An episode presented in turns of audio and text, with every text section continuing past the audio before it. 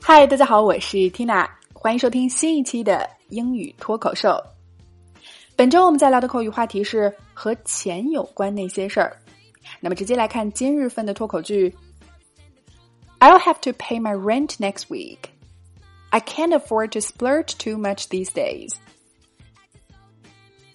I'll have to pay my rent next week. I can't afford to splurge too much these days. OK，老规矩，我们先来拆开分析啊。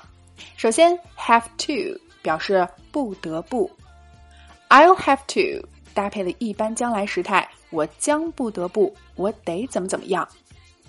好，下面 pay 表示支付、付钱，rent 除了做动词表示租。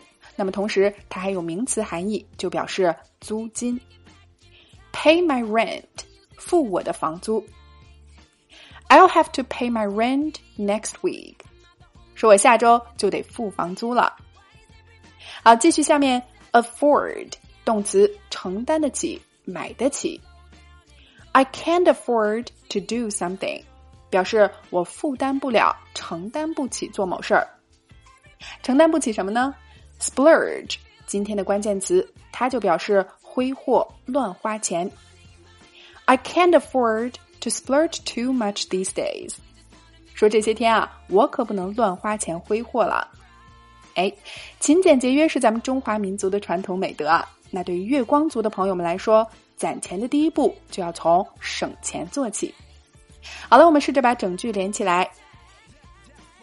I'll have to pay my rent next week. I can't afford to splurge too much these days. One more time. I'll have to pay my rent next week. I can't afford to splurge too much these days.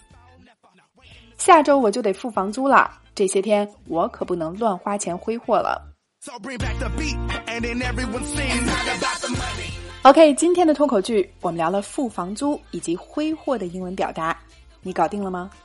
来试着大声跟读至少二十遍，并尝试背诵下来，在我们的留言区默写打卡了。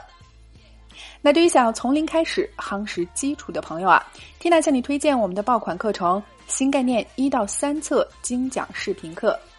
二百二十八个高清视频精讲，只需要九十九点九元，带你吃透经典教材，稳步提升口语水平。一经购买，还可以永久收看。那么，欢迎关注微信公众号“辣妈英语秀”，回复“新概念”三个字，就可以免费试听了。All right, this is your host Tina. Bye for now.